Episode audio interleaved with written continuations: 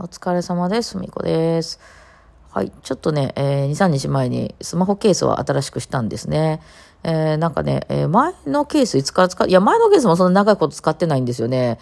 結構長いこと使ってて気に入ってた、あの、ケースがあったんですけど、それがなんか汚れたか、なんか破れたかなんかして、えー、最近ちょっと1ヶ月ぐらい前に薄いね、えー、ケースに変えたんですよ。あの、私あの、13 Pro Max なんですよね。iPhone 13 Pro Max。結構でかいやつですね。まあ、その、YouTube のその撮影ビデオカメラなんかも兼ねているので、まあ一番え性能のいいやつっていうのと、まあ画面はでかい方が動画編集を私は外でしたりとかするので、あの一番でかいのがいいってことで、ただまあそうするととにかくでかくて重いんですよね。うん。で、もうそのコートとかでポケットに入れようもんなら、右側のポケットに入れたら右が下がっちゃうぐらい重いんですよ。で、で、その、なのでケースをさらにそこからね、すごくこの可愛い手帳型のケースみたいなしちゃうとむちゃくちゃ重くなっちゃうので、まあ軽量化が好きな私としてはね、あの本体が重い分ね、まあなるべくそのケースとこはすごい簡単なものにしたいと。ただまあケースがないとね、傷とかこう落としたらすぐ落とすんで、えー、いっちゃうとので、あの、ね、あの、まあ、薄いのがいいと。あともう一つね、ちょっと厄介な私のこだわりとして、指紋がつくのが嫌なんですよ。だから、ツルツルのそのピッカピカのやつっていうのは指紋ついちゃうじゃないですか。えー、まあ、そのね、模様とかがその少ないやつやとね。だからその、この、なんていう、いわゆる画面の表面も私こう保護シールみたいな保護なんかガラスみたいな貼るんですけど、それもゲーム用サラサラガラスみたいな貼りますね。あのゲームをね、スマホでやる人とかってこう指紋がついてくると、とか、あとは滑らせたりするときにこう、ギュッてな、止まるとさ、せっかくこうさ、エイムを狙ってさ、ゲーム打ってたとしても、そのね、いいかないから、サラサラのスルスルのやつだからちょっとマット感のあるやつね。うん。だからその、見た目の色とかはちょっと悪くなる、濁っちゃうのかもしれないけど、サラサラで、こう、指紋つきにくくてみたいなのも結構売ってるんですよね。えー、そう、そう、それを貼ることが多くて、で、後ろ側のその、えー、カバーの部分も、まあ、サラサラの、あの、マットなやつ、だから指紋がベタって残らないようなタイプの、で、なおかつ軽いのがいいっていうので、薄いの、えー、選んで買ってたんですけど、なんかそれがどうも、そのサラサラすぎて、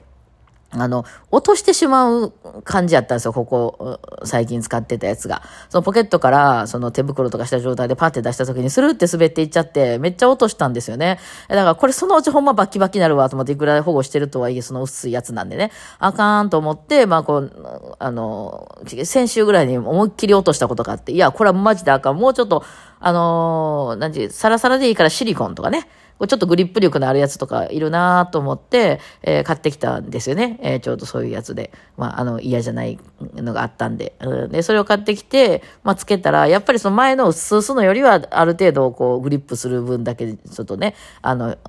なんか厚みがちょっとはあったんで、まあ重くなったんですよ、前よりはね、持った感じが。で、ああ、まあやっぱ重くなるよね、それはしょうがないよね、みたいな。あの、薄々で、なんか滑らなくて、なおかつ、こあの指紋もつかないようなやつがあればいいんですけど、なかなかね、見当たらなくて。で、その指紋がつくかどうかって、いうのって、こう、なんていうんですかね、その場所に行って実際見ないとわかんないじゃないですか。そのネットで見てももちろんわかんないし、あと売り場でも中身を出してくれてない売り場やと、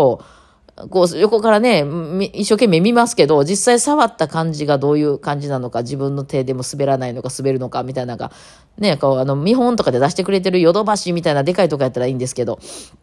なかなかなかったり、全部が全部出してなかったりするので、まあ、買ったけどもいまいちやったみたいなことはね、よく今までもあるんですけどね、まあ、ね、今回のが気に入ったらもう今回ので決めといてもいいんですけど、まあ、それでですね、あの、まあ、つけてみてちょっと重くなったな、うーんと思ったんですけど、一つめちゃくちゃプラスがあって、なんか音が良くなったんですよ。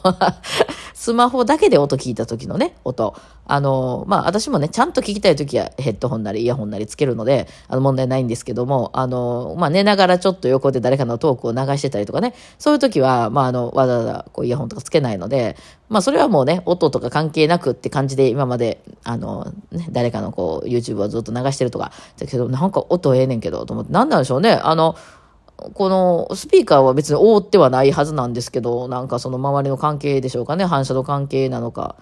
もう私が急に変わったのかもわからないですけど、すごく、いやでもこれ絶対ケースのせいですね。ケース外したらその音しないんで。はい、なんかね、そういうのありますよね。うん、まあこの音もね、本当に同じ、私音源を使って、なんか私どっかで録音して撮ってきましたと。で、それを YouTube にアップしましたっていうのと、あ同じものをラジオトークにアップしても全然音違うんですね。ラジオトークさん結構低音補強してくれてはりますよね。だからそうなんで、なんか低音補強なのか高音を下げてるのかちょっとわからないですけど、うん、なので、全然違うから、まあ、むずいなっていうのがありますよね。あとはまあその、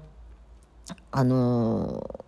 ミックスというかね、その、まあ、あの、実際、その、まあ、私の、まあ、YouTube なんかやる過程としては、まずなんか弾こうってなった時にそのアレンジとかしますよね。えー、アレンジとか家で一生懸命こう書きますよ、書きますと。で、それできたってなって、それを持って、あの、スタジオ入りますと。で、スタジオで一生懸命、じゃあバイオリン1弾くよって言って弾いていって、バイオリン2弾くよって弾いて、これ素材ですよね。うん。まあ、あの、撮る、撮る日によれば動画も撮ると。で、撮って、で、その音だけ作っていくときに、あの、まあ、私なんかよく3人4人でね、重ねたりしてるんですけど、3人4人でそのまま重ねていくとですね、いわゆる、その、バイオリン以外の音も結構、その、重なっちゃってきて、まあ、その、重ね動画をやってみたことある人とかってわかると思うんですけど、その空調のふわーってした音とか、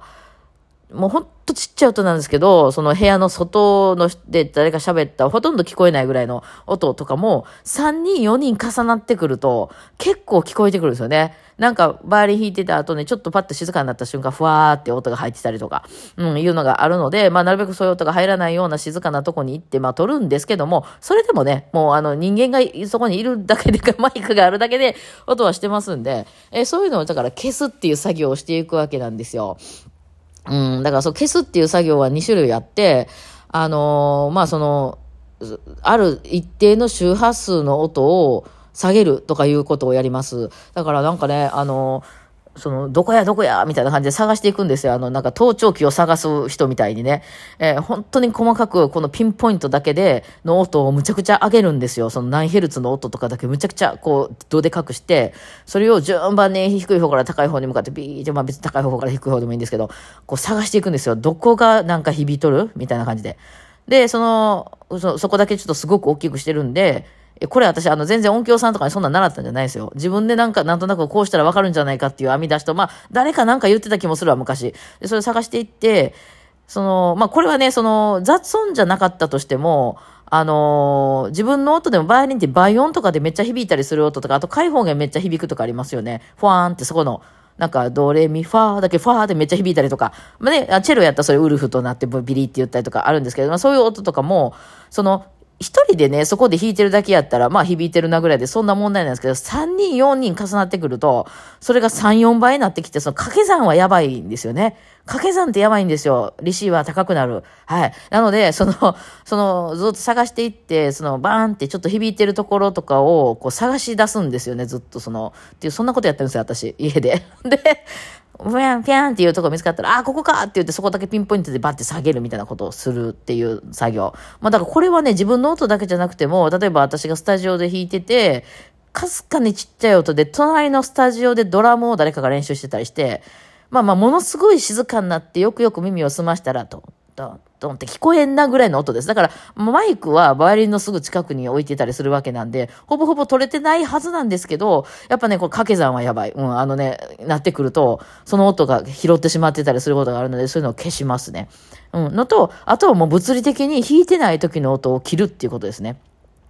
あのー、なんだっけ。カエルの歌が、運の、その運のとこの音を、まあ、録音やったらそこであの何もない状態の音を取ってるって感じなんですけど、そこはもうブチって切ってしまいます。あの、ファイルとして。そこは無音、無音というか、そのファイル、もう音なしにしちゃう。と、まあ、それ、さ、さすがにその変な音を重なってきませんので、っていうような作業で、それはね、音切るとか、無音を切るとかいうのは、あの、自動で全部やってくれますね、ファイルが。うん。だからその、こう、喋り動画とかでも、多分ちょっとざわざわしたさ、あの、喫茶店、喫茶店じゃないけど、そう、ファ、とかで喋ったりとか、まあちょっと他に人がいてるようなとこで対談なんかした時に、その後ろの音が、こう、ガチャガチャガチャガチャうるさいみたいなのは切ったりとかはできたりはしますよね。まあだからその辺も難しいんやけどね。切りすぎると気持ち悪い、なんか感じになるしね。そうそう。その辺は、でも、その値とかはいろいろ。だそんなことを一個一個重ねまして、あとは、その自分が好きな音になるようにというかね、生音に近くなるように、あえて、やっぱ、そのマイクにも限界があるんで、